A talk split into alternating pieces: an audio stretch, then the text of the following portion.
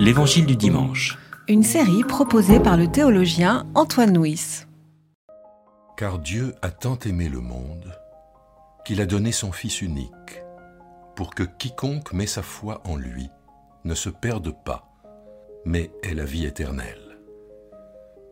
Dieu, en effet, n'a pas envoyé son Fils dans le monde pour juger le monde, mais pour que par lui le monde soit sauvé.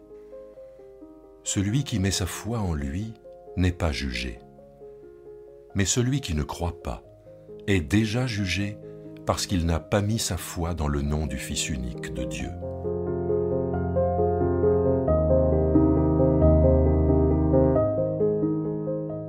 Dieu a tant aimé le monde qu'il a donné son Fils unique pour que quiconque croit en lui ne se perde pas, mais qu'il ait la vie éternelle. Les églises protestantes ont fait de ce verset la clé d'entrée dans les Écritures. D'une certaine façon, si nous devons euh, ne retenir qu'un seul verset dans l'Évangile, ce serait celui-là, et c'est à partir de ce verset-là que nous sommes invités à comprendre, à interpréter euh, l'ensemble des Écritures, c'est dire l'aspect euh, essentiel et important de ces quelques mots. Dieu a tellement aimé le monde qu'il a donné son Fils unique. Alors, l'amour de Dieu, l'amour de Dieu peut être une énigme, peut être une question.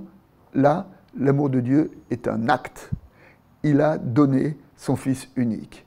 Et le verbe a donné est conjugué à un temps qu'on appelle euh, l'aoriste euh, en, grec et qui évoque une action qui est finie, achevée. C'est fait et on ne peut pas revenir dessus. Et cette affirmation est importante pour nous parce qu'elle nous dit que l'amour de Dieu n'est pas une décision de Dieu sur laquelle il pourrait éventuellement revenir. L'amour de Dieu est un acte qui a été posé. Et personne, même pas Dieu, ne peut revenir sur ce qui a été. Même pas Dieu ne peut faire qu'il n'a pas donné son Fils unique. C'est donc sur ce qui a été un acte, un acte qui a été posé, que nous pouvons appuyer notre foi dans l'assurance de cet amour de Dieu pour le monde et pour nous. Dieu a tellement aimé le monde. dans le quatrième évangile, le mot monde n'évoque pas le monde aimable, le monde croyant. Le monde, c'est ce qui rejette Dieu. Hein. Dans le prologue de l'évangile de Jean, euh, euh, la parole est venue dans le monde et la lumière est venue dans le monde et le monde ne l'a pas accueilli. Donc le mot monde dans l'évangile, c'est ce qui rejette Dieu. Et pourtant, Dieu a aimé le monde. Si Dieu a aimé le monde, ce n'est pas parce que le monde est aimable, mais c'est parce que Dieu est amour. Et donc nous pouvons nous appuyer là-dessus pour euh, entendre ce caractère euh, inconditionnel de l'amour de Dieu. Je l'ai dit tout à l'heure, c'est un acte qui a été posé. L'amour inconditionnel de Dieu, ça veut dire quoi? Ça veut dire que, admettons que je sois juste, pieux, altruiste, euh, fidèle, dévoué, je suis totalement aimé de Dieu. Mais imaginons maintenant que je sois fanfaron, orgueilleux, adultère, cupide, envieux, je suis totalement aimé de Dieu. L'amour de Dieu ne dépend pas de moi, l'amour de Dieu est un acte qui a été posé.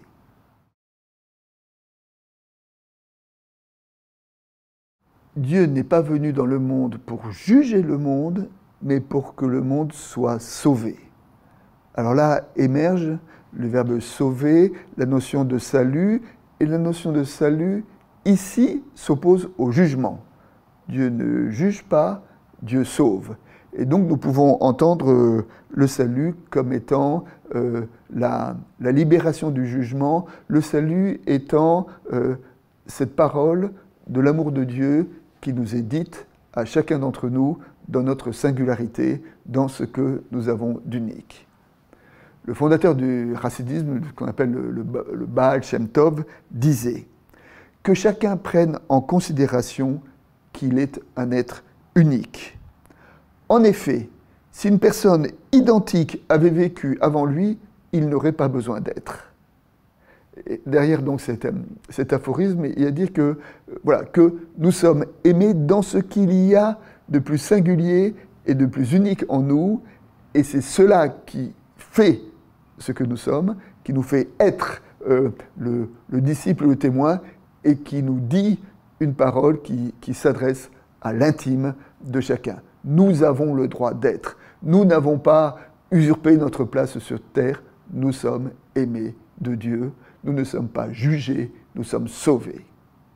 Pour nous aider à comprendre cette notion de, salut, hein, quiconque croit en lui est, sauvé. Hein.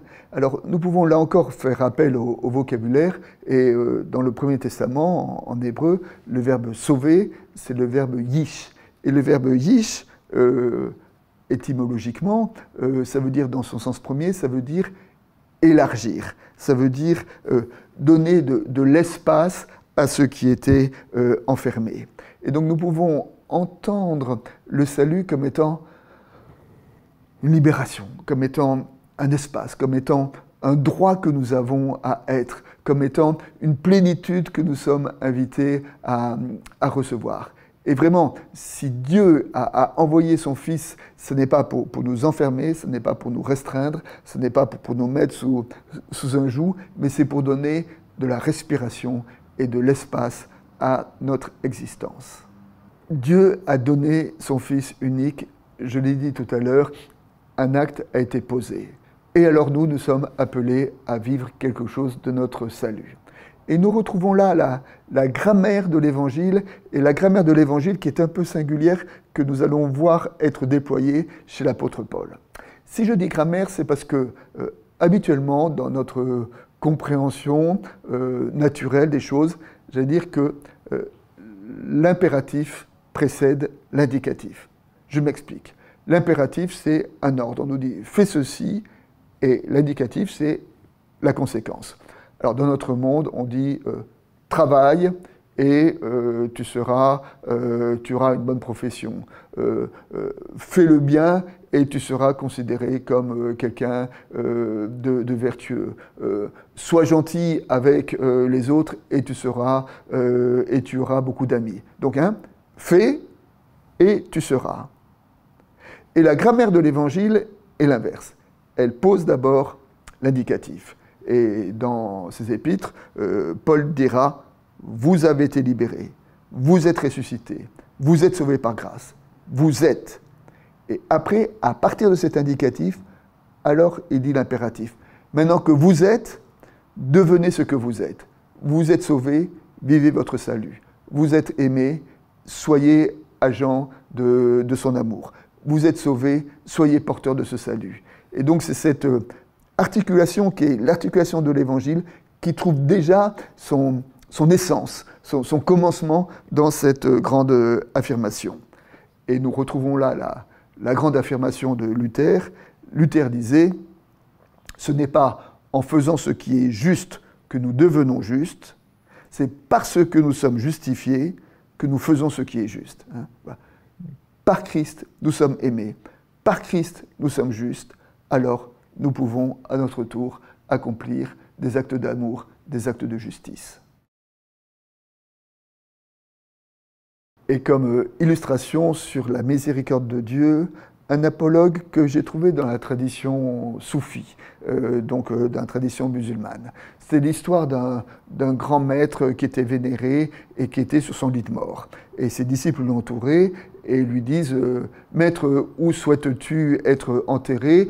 Au regard de toute ta sainteté Il nous semblerait juste que tu sois enterré dans la grande mosquée auprès des plus grands maîtres. Et le maître a répondu Ah non, non, pas du tout, pas du tout. Moi, je veux être enterré dans euh, le quartier euh, à part du cimetière, là où sont enterrés les gens de mauvaise vie, les pêcheurs et les prostituées. Je veux t'enterrer là, parce que c'est là que réside la miséricorde.